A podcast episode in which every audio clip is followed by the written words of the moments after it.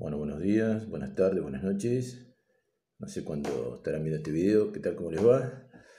Hoy vamos a comenzar eh, a hablar de presupuesto, vamos a ver qué se entiende por presupuesto, los clasificadores, vamos a comenzar a meternos ya en, materia.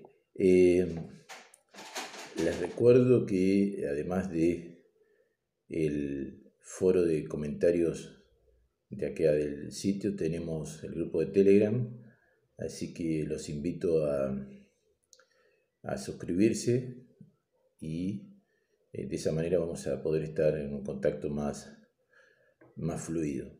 Y por favor, si tienen dudas en relación a lo que se está explicando, no dejen de, realizarlas. Eh, teóricamente, de acuerdo a la idea primera de la materia, íbamos a tener este año dos exámenes parciales, pero bueno, veremos cómo, cómo se va desarrollando esta situación, qué novedades eh, tenemos. Así que es importante que por favor vayan leyendo el material. Yo creo que la terminología es bastante accesible, pero bueno, no deja de ser extenso y hay que dedicarle un cierto tiempo. Bueno, dicho esto, comencemos con lo que vamos a ver hoy, que es eh, presupuesto. Lo primero que tenemos que, que, ver es qué se entiende por presupuesto. Y bueno, la palabra medio que lo está indicando. Pre viene de delante y supuesto de un hecho determinado. Entonces, cuando estamos hablando de presupuesto, estamos pensando en algo que todavía no se realizó. Nos estamos anticipando a algo que todavía no se ha hecho. Hay algunas definiciones en relación al presupuesto eh, en las legislaciones, todas son más o menos similares y todas responden en principio a lo que dice la ley de administración financiera de la nación. ¿Qué nos dice la ley de administración financiera de la nación? Que los presupuestos comprenden todos los recursos y gastos previstos para el ejercicio, los cuales figurarán por separado y por sus montos íntegros sin compensaciones entre sí mostrarán el resultado económico y financiero de las transacciones programadas para ese periodo en sus cuentas corrientes y de capital, así como la producción de bienes y servicios que, generarán las acciones previstas. Bueno, vamos a explicar eh, esta definición. Comprenderán todos los recursos y gastos previstos para el ejercicio. A ver, no puede haber nada que pensemos realizar o que vayamos a realizar que esté fuera del presupuesto. De un lado voy a necesitar todos los gastos y de otro lado todos los recursos. Ustedes dirán, bueno, pero puede pasar que en el devenir del año tengas que hacer algo que no tenías previsto, porque por eso estamos presupuestando, no sabemos con exactitud qué vamos a hacer en el año siguiente. Sí, correcto, pero en ese caso, ¿qué vamos a tener? Vamos a tener que recurrir a una modificación presupuestaria. Podrá ser que se aumente el presupuesto o que será que se modifique el presupuesto. Y en este caso, nuevamente, antes de ejecutarlo, ya este presupuesto va a tener que estar, este gasto que se va a querer realizar va a tener que estar en el presupuesto. Del otro lado, enfrente, desde el punto de vista de los gastos, va de los ingresos, va a suceder lo mismo.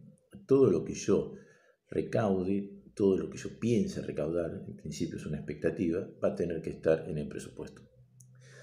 Vuelvo a lo mismo, puede pasar que en un determinado momento ustedes hayan subestimado cuánto era el monto que pensaban recaudar y llega un momento del año y lo superan. ¿Y qué hacemos con ese dinero que, que está ingresando no lo tenía presupuestado? Nuevamente, tengo que volcarlo al presupuesto para poder utilizarlo. Si no lo vuelco al presupuesto, no lo voy a poder utilizar. Figuran por separado, de un lado los gastos, de otro lado los ingresos, los recursos. Los recursos por un lado, los gastos por el otro. Por el monto total, no se pueden efectuar compensaciones, esto es algo importante. Ustedes pueden ser que de un lado sean deudores y de un lado sean acreedores, no se puede compensar. O sea, todos los gastos que pienso realizar van por un lado, todos los recursos van por otro, por la totalidad. ¿Y qué van a mostrar? Van a mostrar el resultado económico financiero de las transacciones programadas para ese periodo. Siempre estamos hablando de un periodo presupuestario. Lo vamos a ver un poquito más adelante, pero en principio los periodos son eh, anuales, terminan el 31 de diciembre, podrían terminar otro día, pero bueno, se ha establecido que termina el 31 de diciembre. Cuentas corrientes y cuentas de capital por separado, o sea, las cuentas de funcionamiento por un lado y las cuentas de capital por otra. Y también se muestran en los presupuestos, se, se establece qué se espera realizar en bienes y servicios. Esto es muy importante, ¿por qué? Porque generalmente cuando nosotros pensamos en presupuesto, ¿qué estamos pensando? Estamos pensando en dinero. Bueno, esto es lo que voy a gastar. Bárbaro. Pero además de eso, el presupuesto, entre otras cosas, que vamos a ver cuando veamos lo que dice nuestra ley de la provincia, eh, pero el presupuesto también me tiene que mostrar a mí qué es lo que viene espero producir. O sea, todo ese clasificador enorme que presupuestario que se traduce todo esto. ¿Qué bienes voy a producir? ¿Qué servicios voy a prestar? Eso también tiene que estar reflejado en el presupuesto. Ahora, lo vemos en el contexto actual y lo vemos en el contexto de todos los años. Eh, los presupuestos se comienzan a trabajar después de las vacaciones de invierno, sobre agosto más o menos empiezan a trabajarse. Se hacen los anteproyectos, se presentan en la legislatura, les estoy anticipando un poco los pasos, pero esto es así. Y eh, son aprobados normalmente, mm, en, acá en la provincia de Río Negro es, es, usual que se aprueben en, el mes de diciembre, para algunas provincias puede ser que se apruebe con anterioridad. Ahora, para hacer este presupuesto, ¿qué tengo que hacer yo? Tengo que tener en cuenta cuáles son las variables macroeconómicas, cómo está el país desde el punto de vista macroeconómico, para en función de eso yo determinar qué puedo esperar de la economía, cuáles van a ser las necesidades financieras, las necesidades políticas. No es lo mismo las necesidades sociales. A ver, pensemos en el presupuesto del año 2021 con la situación que estamos viviendo hoy día. ¿Cuántas necesidades sociales va a haber? Eso debe estar volcado en el presupuesto y va a tener que relación con el contexto. No es lo mismo el contexto de un año que el contexto de otro año. ¿Qué, expectativa inflacionaria tengo yo para el año que viene? ¿Qué expectativa tengo respecto a los salarios? ¿Qué expectativa tengo respecto al, financiamiento? En el presupuesto también se incluye el financiamiento. Yo tengo que de alguna manera reflejar en este presupuesto qué expectativas tengo yo para el año siguiente. Entonces, todo eso, toda esa vinculación con las variables macroeconómicas se deben tener en cuenta al momento que yo estoy pensando este presupuesto que ustedes, les reitero, lo están pensando a partir de agosto, por decir una fecha, de un año para ejecutar durante todo el año siguiente. Piensen en agosto, para el año pasado fue un año excepcional porque hubo elecciones, pero piensen en agosto de un año para ejecutar en diciembre del otro año. Entonces yo tengo que ver bien qué puedo esperar de la economía. Ahora, obviamente, Obviamente, por eso estamos hablando de presupuestos, va a existir la probabilidad de que me equivoque y los voy a poder corregir. Pero bueno, deberemos hacerlo lo más técnico posible. ¿Con qué otros subsistemas se vincula el presupuesto? el, el, subsistema presupuesto. Primero, recordemos que estamos dentro del subsistema presupuesto que forma parte del sistema de administración financiera pública. Entonces, esto es importante que los tengamos presente, y se vincula con tres subsistemas, el de contabilidad, el de tesorería y el de crédito público. Con el sistema de contabilidad, ¿por qué? Y porque la contaduría es la que se ocupa de realizar todas las registraciones que ya sea desde el lado de los ingresos o desde eh, el lado de los gastos, en función de los clasificadores presupuestarios. Entonces, muchas veces eh, está la interrelación que tienen, que en, muchos, en la mayoría de los lugares no existen áreas de presupuesto propiamente dichas. En general, la persona que está a cargo de la contaduría también se ocupa del de eh, presupuesto. ¿Por qué? Por la interrelación que hay.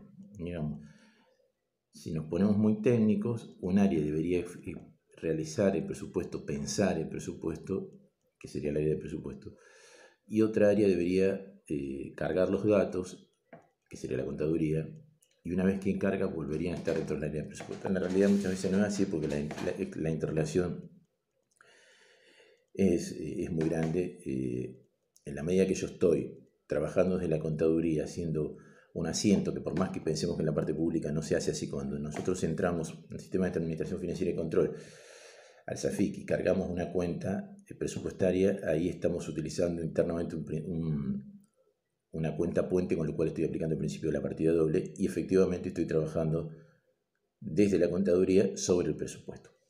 Em, también el subsistema de presupuesto se relaciona con el subsistema de tesorería. ¿Por qué? Y porque cuando yo, eh, cuando nosotros desde el área de presupuesto estamos pensando el presupuesto del año que viene, ¿dónde vamos a poder, dónde vamos a recurrir para decirnos qué es lo que podemos recaudar el año que viene? Al área de tesorería. Entonces, eh, existe una relación importante con el eh, subsistema de tesorería. Hay varios principios presupuestarios que debemos tener en cuenta, son varios, ahora vamos a ir viéndolos uno por uno. Y estos principios presupuestarios hacen a que un presupuesto esté bien realizado y después pueda ser bien ejecutado. Para esto se han establecido, además que para que ustedes lo estudien y yo se los evalúe eventualmente, que es algo que a mí me suele gustar tomar. Entonces, el primer principio presupuestario es el principio presupuestario de programación. A ver, yo cuando estoy haciendo un presupuesto, estoy previendo de un lado gastos y de otro lado ingresos. ¿Para qué? Para poder alcanzar ciertos objetivos. Esa es la primera causa de los presupuestos. Entonces, ¿Qué, presupone esto, valga la redundancia de la palabra? Este, este, principio, ¿qué nos implica? Por un lado, establecer objetivos a alcanzar. Tienen que ser objetivos alcanzables, tanto por su naturaleza como en su cantidad. Yo puedo, puedo poner, debo poner cosas que sean posibles de realizar, pero también que sean posibles de realizar en cuanto a cantidad, porque ustedes pueden poner algo que sea irrealizable y no podría ir al presupuesto. Si yo digo, voy a asfaltar el Río Negro, estoy diciendo una sandez porque es imposible, entonces directamente desde la naturaleza sería imposible de lograr. Pero si yo digo también que en el año 2021 voy a asfaltar todos los caminos de tierra de la provincia de Río Negro, desde el punto de vista de la naturaleza, ¿es posible? Sí, ¿por qué no? Podemos nosotros pensar que podemos asfaltar todos los caminos de, tierra de la provincia y dejar toda la provincia sin un camino de tierra. Ahora, ¿es posible de realizar en un año desde el punto de vista de la cantidad? No, entonces estaríamos también contra este principio. Entonces tiene que ser posible de alcanzar por la naturaleza, hay cosas que van a ser imposibles de realizar porque yo quiero establecer una colonia de relegrino en Marte. Lo lamento, será una brillante idea, pero el presupuesto del 2021 no va a poder ser. Eh, o, por lo que les decía, la cantidad. Segundo punto, desarrollar determinadas acciones para el logro de los objetivos. Bueno, ¿qué acciones? yo digo, bueno, pongamos algo realizable. Pienso asfaltar 300 eh, kilómetros de los caminos de tierra que hay en el eh, departamento de Adolfo Ancina. Bárbaro. El primer punto lo cumplo. Bueno, ¿qué acciones voy a hacer para eso? Porque si, de, alguna forma en el presupuesto debe figurar en la programación qué acciones voy a hacer. Entonces, también tengo los objetivos, son posibles de ser realizados en el ejercicio, en el tiempo que lo estoy previendo, sí, pero también mediante qué acciones. Bueno, y el tercer punto, debo disponer qué medios humanos y materiales voy a, voy a necesitar para alcanzar esos objetivos. Porque puede estar muy bonito todo lo que estoy diciendo anteriormente, pero si no lo doto de, personal para poder alcanzar los objetivos, o no le doto de... Eh, no voy, a, faltar lo que estaba diciendo en el punto anterior, pero no le pongo las maquinarias a disposición, difícil que lo pueda realizar. Entonces, ese es el primer punto, el primer principio presupuestario, y es el principio presupuestario de programación. Un, el segundo principio presupuestario es universalidad. ¿Qué nos dice? Dice que el presupuesto debe contener los gastos y recursos públicos considerados en forma separada y en su totalidad. Esto era lo que hablábamos hace un rato. A ver, tienen que estar todo lo que pienso gastar y todos los recursos que pienso obtener. Todos. No puede faltar ninguno. O sea, en su totalidad. Pero por separado. Si yo de una empresa soy acreedor y deudor, podría pensar que lo compenso, pero no. Yo deberé, deberé pensar desde el lado de los gastos, todos esos gastos que tengo que realizar con esa empresa, y desde el lado de los recursos, desde el lado de los recursos, los recursos que pienso obtener de cobrarle los tributos, lo que sea, a esa empresa. Entonces, por separado, gastos y recursos, pero en su totalidad. No puede faltar ni un gasto, o sea, no se puede ejecutar ningún gasto si no está en el presupuesto, lo que les decía antes, y todos los recursos que ustedes obtengan tienen que ir a parar el presupuesto. Exclusividad, tercer principio presupuestario, principio presupuestario C. Dice, solo se deben incluir temas vinculados con la materia. El presupuesto dura un año. Entonces, yo no puedo, dice, no se pueden disponer disposiciones de carácter permanente. No puedo reformar leyes vigentes, ni crear ni modificar tributos. La ley, la ley que me modifica los tributos, se suele sancionar el mismo día que la ley de presupuesto. Pero es una ley aparte. Yo no puedo tocar en la ley de presupuesto los tributos del año siguiente. Todos, todos, nosotros sabemos que todos los años, cuando se empieza el año siguiente, se modifican ciertos impuestos. Bueno, vamos a uno fácil, el impuesto a los sellos, que los que trabajamos en compra eh, tenemos, cada vez que hay un concurso, una licitación, una privada, las empresas tienen que pagar un impuesto a los sellos. Ese impuesto a los sellos se establece una vez por año y el año siguiente hay que modificarlo. Bueno, si bien eso se sanciona el mismo día, porque son dos paquetes que entran juntos, de la ley de presupuesto, son leyes independientes. Yo no puedo a través de la ley de presupuesto modificar un impuesto. ¿Por qué? Porque la ley de presupuesto es una ley que tiene día de nacimiento y día de terminación de antemano. Todos los 31 de diciembre, después veremos qué pasa si se prorroga, pero todos los 31 de diciembre se reconduce, una palabra más técnica, pero todos los 31 de diciembre el presupuesto termina. Y yo, si puse un tributo, el 31 de diciembre dejaría de existir. Entonces, y ese es el motivo. Unidad, si se refiere a la magnitud y composición de los recursos y gastos públicos en un, único documento, todo tiene que estar ubicado en un solo lugar, que es la ley de presupuesto. Factibilidad, lo que decíamos antes, tienen que ser objetivos posibles de alcanzar. Yo no puedo poner, les reitero, vamos a poner la primera colonia de las provincias en Marte. Muy lindo, pero no es factible. Vamos a faltar el río Negro, no es factible. Vamos a...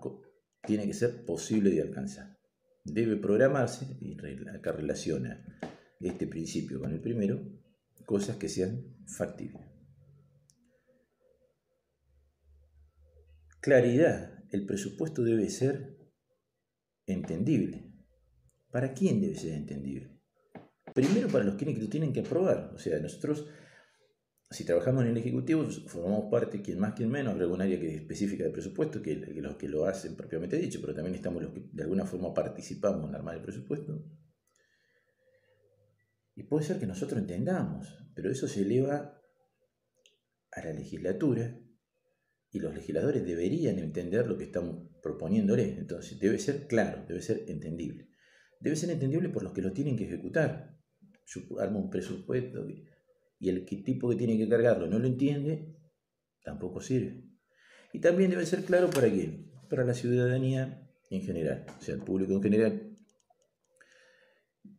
debe poder eh, entender si, se, tuviera ganas y, pusiera, y pudiera leerse, se pusiera a leerlo, así se dice, el presupuesto.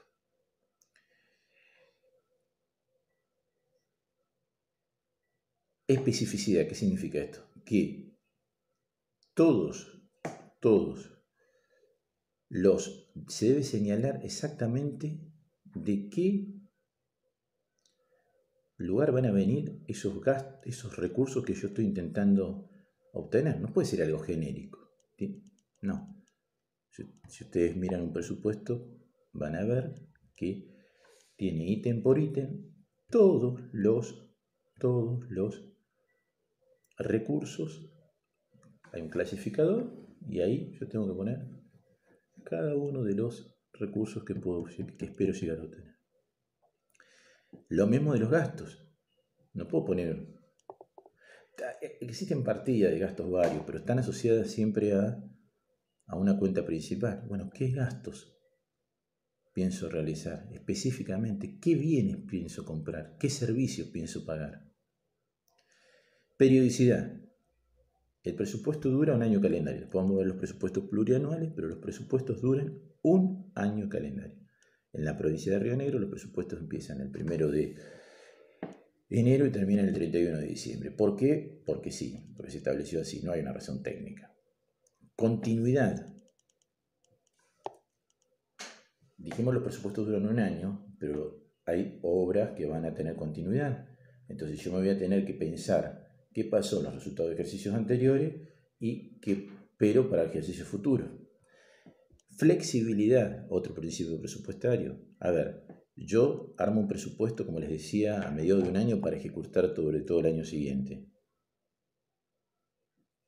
De alguna forma voy a poder modificarlo y el presupuesto debe ser flexible, se va a tener que poder modificar durante el año siguiente.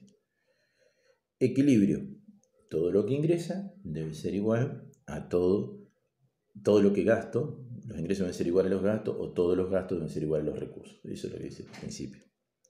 Tengamos presente, tengamos presente que dentro de los recursos también están las fuentes de financiamiento. Entonces, si ustedes tienen recursos propios de 90 y gastos estimados de 100, en principio el presupuesto estaría desequilibrado, no estarían, estarían violando este principio. Pero, pero, en la medida que ustedes tengan comprometido un financiamiento por esos 10, van a poder mostrar 100 de gastos, 90 de recursos propios y 10 de alguna fuente financiera y entonces ahí el presupuesto estará equilibrado. En principio, anticipación, ¿qué significa? Que el presupuesto debe formularse y aprobarse antes que comience el ejercicio. No tiene sentido que yo haga un presupuesto el 30 de octubre para el año que está corriendo. La información debe ser oportuna, confiable y sistemática. Y finalmente, y ese es el principio de transparencia, y finalmente el presupuesto debe darse a publicidad. Bueno, para culminar la clase de hoy vamos a ver eh, algo que tiene importancia y que los que estamos en la administración pública lo vemos todos los días, que son los clasificadores eh, presupuestarios. A ver, cuando nosotros estamos trabajando, armamos los presupuestos, vemos que eh, todos esos gastos, todos esos recursos del Estado se pueden agrupar de, de, acuerdo a diversas formas. Bueno, eso es ni más ni menos lo que, lo que tratamos cuando tratamos de clasificadores. Simplemente de qué forma agrupamos todos los recursos y todos los gastos que tenemos día a día en nuestra actividad en el Estado. Hay una definición, que es la definición que da el Ministerio de Economía de Nación. Esto está disponible en el sitio web del Ministerio de Economía, si tienen ganas de, buscar, ahí hay bastante información disponible. Pero bueno, este lo que, la definición que da el Ministerio de Economía de Nación respecto a los clasificadores es la siguiente. Los clasificadores presupuestarios son instrumentos normativos que agrupan los recursos y gastos de acuerdo a ciertos criterios, lo que estábamos diciendo, cuya estructuración se basa en el establecimiento de aspectos comunes y diferenciados de las operaciones gubernamentales.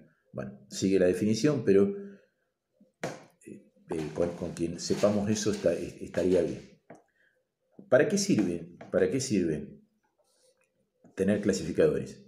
Por para un lado, para identificar y registrar la totalidad de los flujos de origen y aplicación de los recursos financieros de dónde vienen los dineros y a dónde lo estoy utilizando. Para interrelacionar y presentar la información presupuestaria sobre bases homogéneas y confiables. el concepto que ustedes tienen que traer de contabilidad 1 y contabilidad 2. Yo de alguna forma tengo que hacer que los presupuestos de un año sean comparables con los presupuestos de otro año y los presupuestos de una provincia sean comparables con los presupuestos de otras provincias. Entonces, los clasificadores sirven para eso. Eh, hace 20 años atrás, cuando el SAFIC todavía no estaba, un poco más de 20 años, de Nación se bajó una línea que era que todas las provincias debíamos manejar algo que todavía no tenía nombre, pero que en definitiva terminó siendo el SAFIC. ¿Por qué? Y porque no podía ser que Río Negro eh, presentara sus ingresos y gastos de una manera y, otra provincia cualquiera de otra. Cuando llegaba a la nación y había que consolidar, unificarlo, unir los gastos era imposible. Entonces, bueno, se estableció el SAFIC. El SAFIC, de la forma que se presupuesta en el SAFIC y eh, se ejecuta, es igual a todas las jurisdicciones del país. Ustedes ven que ustedes pasan de un organismo a otro y el SAFIC, los datos son los mismos. ¿Van a cambiar el código de organismo presupuestario? Sí, pero y van a tener obviamente, si están en un organismo que hace transferencia, van a tener mucha partida de las 500, si están en un organismo de obra, van a tener mucha partida de las 400, pero la forma que se utiliza es exactamente la misma. Tiene que ver con este punto. Interrelacionar y presentar la información sobre bases homogéneas y confiables. Al ser todos los años iguales, va a ir adquiriendo confiabilidad. Se registra por partida simple y por partida doble. A ver, esto eh, Ustedes vienen de contabilidad 2 y contabilidad 1, donde siempre existe la partida doble. Pero si están trabajando en el Estado, o bueno, cuando vayan a hacer las prácticas profesionalizantes, no sé si el año pasado habrán hecho algo en el segundo año, ahora cuando hagan las de tercero, van a ver que ustedes, en el momento que ingresan los datos, los ingresan los gastos a través de una partida que sería partida simple para ustedes. Ustedes van a ingresar combustible y lubricante, por ejemplo, que, si mal no recuerdo es la partida 256. Eh, y ustedes cargan combustible y lubricante y cargan el dato de combustible y lubricante y parecería que no hay una contrapartida. Bueno, el sistema internamente maneja una contrapartida que es, si ustedes están pagando en cuenta corriente, va a poner a proveedores y en el momento que tesorería lo pague a proveedores a caja y entonces habrán logrado la partida doble. Entonces, eh, partida simple, puede ser para los operarios el concepto de partida simple, pero la realidad del sistema por dentro maneja un sistema de partida doble. Y también los clasificadores presupuestarios, ¿para qué sirven? Para realizar el seguimiento periódico de la ejecución presupuestaria de pagos, inversión y crédito público, así como el cierre legal de presupuesto. O sea, todo lo que decíamos al principio, en definitiva, tiene consonancia en los clasificadores presupuestarios. Obviamente, los clasificadores presupuestarios se dividen de un lado los recursos y de otro lado los gastos. Si, bien vamos a ver que más allá de los objetivos, después son muy similares unos y otros. Desde el punto de vista de los recursos, ¿para qué sirven los clasificadores presupuestarios los recursos? Para disponer de los recursos reales necesarios para desarrollar actividades programadas por el sector público. Saber, a ver, muy lindo lo que yo pienso, pero realmente esto, que yo, a ver, ustedes saben que yo trabajo en el DPA.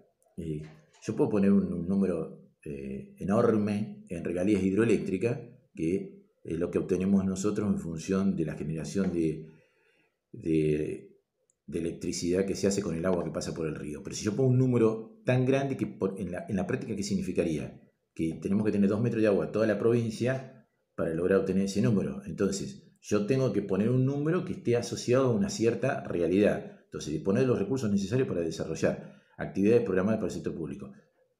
Tiene que ser algo real. Atender a las obligaciones de pago de la deuda pública o efectuar transferencias que requieran otros ámbitos a niveles de gobierno y del sector privado. Bueno, a ver, en general nosotros cuando pensamos en un presupuesto estamos pensando en los gastos de todos los días, ya sean gastos corrientes o gastos de capital. Pero también pensemos que hay otros dos tipos de gastos. Y, obviamente pensamos los gastos de sueldo, que son como empleados lo primero que nos preocupa, ¿no? que son las partidas 100. Pero hay otros dos tipos de gastos que tenemos que tener presente. Por un lado, las transferencias. Por un lado, las transferencias. ¿Qué significa, qué, transferencia? Transferencias es cuando nosotros le eh, hacemos una transferencia, valga la redundancia, le, damos dinero a alguien sin que haya una contrapartida. Pueden ser transferencias desde el Estado a municipios, a las cooperativas, a personas, que los necesitan, esas son las partidas 500 para los que trabajan en la Administración Pública Provincial, y también eso debe estar en el, presupuesto y los clasificadores deben de alguna forma mostrar esa situación. Y también para atender servicios de la deuda. A ver, llega el 31 de diciembre, yo tengo una deuda, esa deuda de alguna forma se registra en el presupuesto, debo hacerla figurar de los lados de gasto, pero también lo tengo que hacer figurar de lado de los recursos. Bien. Dicho esto, en general, veamos las, clasificaciones, las, clasificaciones, las clasificaciones, que así se dice. Por un lado tenemos la clasificación institucional, que a qué responde? A la estructura del Estado, a, la, a los organismos del Estado, a las instituciones del Estado. Entonces, esa es una clasificación que simplemente va a decir eh, tal organismo, tanto dinero de, recursos, después vamos a ver que el de gasto es lo mismo, tal otro organismo, tanto, tal otro. Simplemente en función de la clasificación, de los, distintos organismos, áreas, ministerios, la forma, la estructura organizativa que tiene el Estado. Clasificación de los rubros por, de los recursos por rubro. Y esta clasificación ordena grupo de los recursos según la naturaleza y carácter de las transacciones que dan origen al mismo. Se distinguen las que provienen de fuentes tradicionales, como impuestos, tasa, derecho, transferencia, los que proceden del patrimonio público, como la venta de activos, títulos de acción y de renta en la propiedad, y los que provienen del financiamiento. Entonces, vamos a ver que los recursos pueden provenir de tres situaciones. Por un lado, recursos corrientes de todos los días. Impuestos, derechos, transferencias. Bueno. Hay otra situación que sean situaciones excepcionales, si yo vendo un título un año, no lo voy a poder vender el año siguiente. Entonces, esas son las, deben estar por separadas. Si yo muestro un recurso eh, dentro del primer grupo, voy a poder pensar que el año que viene podré llegar a recaudarlo. Pero si yo vendí una acción este año, la voy a poder vender el año que viene. Entonces, esa irá un segundo grupo. Si yo como Estado tenía una vivienda y la vendí, no la voy a poder vender el año que viene. Entonces va a este segundo grupo. Bien. Y la tercera posibilidad es que los recursos sean, yo se los dije hoy al principio cuando les decía que eh, ustedes podían llegar a tener que eh, podían llegar a tener que equilibrar el presupuesto vía recursos financieros, la última, la tercera alternativa es que ustedes eh, tengan una fuente de financiamiento que sea un crédito. Entonces, esas son las tres clasificaciones que hay. Clasificación de los recursos por su carácter económico. Los recursos pueden ser y está asociado a lo, anterior. Corrientes, recursos corrientes, recursos de capital y fuente financiera. Corrientes que son recursos que obtenemos sin que haya una contraprestación. O sea, a mí me ponen un impuesto y lo tengo que pagar y no hay una contraprestación. ¿Qué obtuve yo por ese impuesto? Te van a decir, bueno, sí, pero a través de ese impuesto vos obtuviste la salud, la educación, todo lo que quieras, sí. Pero en ese momento no tengo una contraprestación del Estado. Entonces, esos son ingresos corrientes para el Estado. Hay, los, hay otros recursos, que son los recursos de capital, que se originan en ventas de activos, variación positiva de depreciación y amortización, transferencia recibida de otros agentes destinados a financiar gasto de capital, o sea, lo que estábamos hablando hace un minuto. Y la tercera alternativa son fuentes financieras, son recursos que se originan a través del endeudamiento. El último punto, la última clasificación presupuestaria de los recursos, es de acuerdo a la procedencia. Por un lado tenemos los recursos de origen nacional, recursos de origen provincial y recursos de origen municipal. Y con eso se acaba la clasificación de la clasificación de los recursos.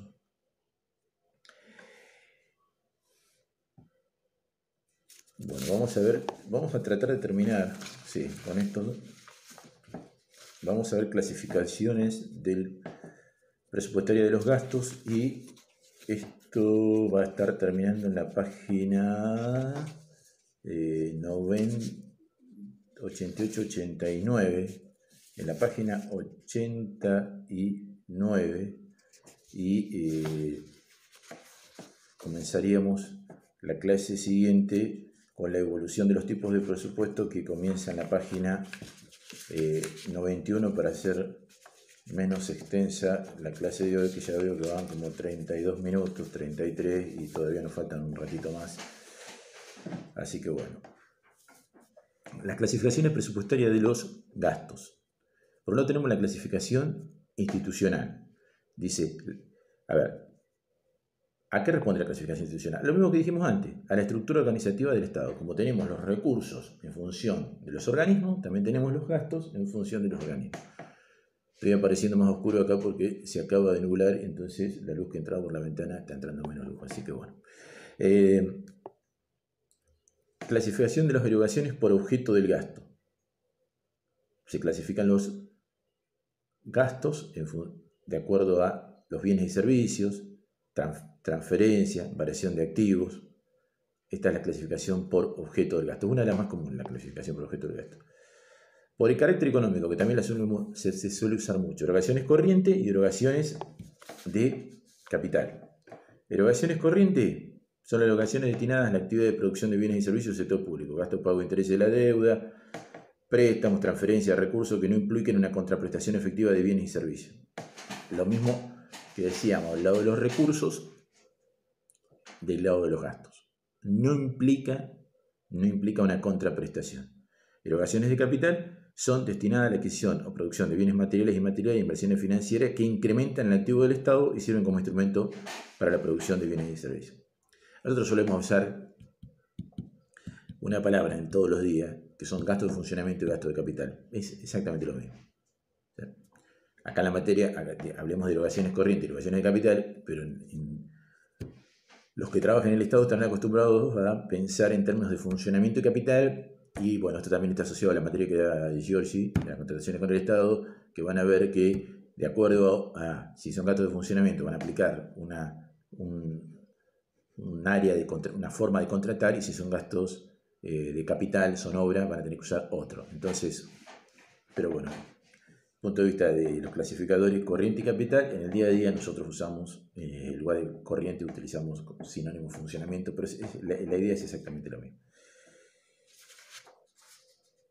Y la última, el último clasificador, bueno, el anteúltimo hay uno más, que es el, hay dos más en realidad. Bueno, el de clasificación del gasto por finalidad y función, dice, presentan el gasto público según la naturaleza de los servicios que las instituciones brindan a la comunidad. A ver, esto es en función del objetivo del organismo. ¿Cuál es? A ver, ¿qué hace el organismo donde ustedes están? O donde vayan a hacer las prácticas, o el organismo ese que conocemos. ¿Qué hace? Bueno, eso que hace es su finalidad y su función. Y para, en función de su finalidad y su función, se, hace esta clasificación. No interesa si es, de, si es corriente, si es de capital, de dónde vino, nada de eso. Implica saber qué es lo que está haciendo el organismo. Van a haber a veces que hay organismos, dos organismos que tal vez hagan tareas similares, entonces tienen la misma finalidad y función. ¿Esto para qué sirve? Dice, para permitir analizar las tendencias de los gastos en funciones determinadas. Este año, ¿qué estamos gastando más? Estamos gastando más en este tipo de gastos. Bien. Para la elaboración de estadísticas, años anteriores, eh, proyecciones. ¿Cuáles son las funciones económicos, económicos, sociales de las instituciones? Si vemos mucho, mucho una misma finalidad, Dice, y finalmente es un instrumento que favorece el análisis de gastos para estudios económicos sociales. O sea, lo mismo que estamos diciendo. Por categoría programática, esa no, no, hay mucha explicación. Dice, y clasificación de gastos por fuente de financiamiento. Dice, consiste en presentar los gastos públicos según los recursos empleados para su financiamiento. Esto es importante en la medida que, en la medida que ustedes van a tal vez trabajar en organismos que eh, tengan una sola fuente de financiamiento que sea renta general. Bueno, en este caso no, no ya está. Si es renta general, es renta general, no hay mucha opción pero tal vez trabajen en organismos donde tienen distintas fuentes de financiamiento y una de las cuales es renta general dentro de renta general no esté. Eh, hoy en general en todos los organismos algo de renta general hay. Entonces, yo tengo que ver que no es lo mismo que un gasto me esté financiado por un recurso propio que esté financiado por rentas generales. ¿Por qué? Porque si está financiado por recurso propio, generalmente la provincia, desde el área de presupuesto de las provincias no se meten con los organismos. En la medida que vos lo recaudes te lo dejan ejecutar. Ahora, si está financiado por rentas generales, yo entro a competir con todo el resto de los organismos que necesitan recursos de renta generales. También no es lo mismo al momento de elaborar el presupuesto. Si usted está elaborando un presupuesto y el presupuesto tiene todos los gastos, o bueno, tiene un, gasto, no importa, no digamos todo, eh, eliminemos todo de, la grabación. Eh, tiene un gasto financiado por recursos propios, es muy poco probable, salvo que sea una cosa, como yo le dije antes, que tengamos un recurso que para obtenerlo necesitemos que la provincia esté inundada en dos metros de agua en toda la provincia, que sería absolutamente absurdo, entonces alguien lo puede objetar. Pero si los datos que yo estoy presupuestando son más o menos lógicos, es muy, poco probable, que nadie se me meta con los recursos propios. Ahora, sí, sí me van a poner un techo presupuestario para aquellos que tienen financiamiento de renta generales. ¿Por qué? Porque el organismo X, donde ustedes están, o eventualmente estén, va a competir con todo el resto de los organismos que también van a ir a buscar recursos de renta general. Entonces, no es neutro, no es neutro que ustedes un gasto lo financien con recursos propios de renta general y tampoco es neutro con qué recursos propios lo financien. A ver, si usted tiene un recurso propio que tiene una recaudación estacional a partir de agosto, septiembre, agosto. Y ustedes tienen que ver qué tienen que asociar un gasto que tenga una estacionalidad en el gasto para el mes de agosto. ¿Por qué? Y porque si yo necesito el gasto en el mes de febrero y recién la recaudación la voy a tener en el mes de agosto, cuando voy a querer ejecutar el gasto no voy a tener el recurso. Y acuérdense lo que yo les comenté antes, que por más que ustedes presupuesten, hasta que no les ingresa el dinero, no lo van a poder, eh, no lo van a poder utilizar. Entonces, bueno, con esto terminamos la parte de los clasificadores, terminamos esta parte, no, no, no terminamos toda la unidad, ya vamos cerca de 40 minutos, que para una clase sin, sin feedback es bastante larga. Eh, ¿Qué seguimos? Seguimos eh, con evolución de tipos presupuestarios evolución de tipos presupuestarios. Eso va a ser eh, la próxima clase, que va a ser el día miércoles. Em, dos o tres cositas antes de, cerrar la, grabación. Eh, por un lado, el grupo de Telegram nos permite tener una retroalimentación mucho más rápida. Eh, si si, mi sugerencia es que en la medida de lo posible se den de alta y volquemos las dudas en la medida que surjan. Eh, ya, hemos acumulado unas cuantas hojas, si empiezan a aparecer algunas dudas, alguna cuestión, por favor volquémosla en principio a través de ahí. Eh, la otra alternativa es el foro de la materia, donde tienen la posibilidad de plantear también si, si tienen alguna duda. Eh, por favor, no dejemos de hacerlo, porque bueno, nadie sabe cuánto tiempo más vamos a estar con esta situación, así que me parecería útil que lo podamos, eh, lo podamos ir avanzando. Y bueno, yo pensaba como idea en algún momento hacer alguna clase en tiempo real. Eh, se me ocurren dos alternativas. Una eh, por YouTube, pero el problema me parece que tiene YouTube es, eh, no sé qué tan pesado será, eh, hacer un vivo, y la otra por Instagram, que me parece que es la otra alternativa, y bueno, dar una de estas clases, ponernos de acuerdo un día, yo preferentemente sería el día que den de las clases mías,